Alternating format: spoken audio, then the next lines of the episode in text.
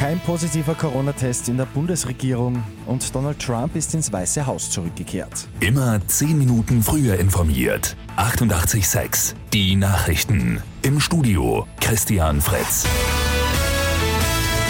Die Coronavirus-Tests der Bundesregierung sind allesamt negativ ausgefallen. Zwei Ministerinnen sind aber nicht getestet worden.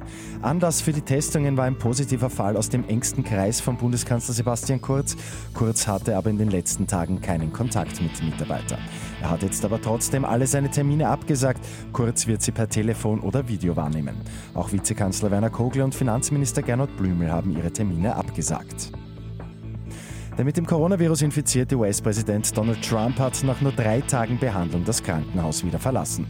Zurück im Weißen Haus hat Trump dann seine Haltung bekräftigt. Lasst das Virus nicht euer Leben beherrschen, habt keine Angst davor, sagte er.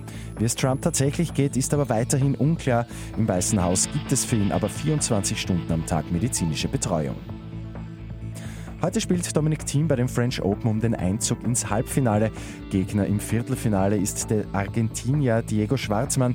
Das Match ist als drittes nach 11 Uhr angesetzt.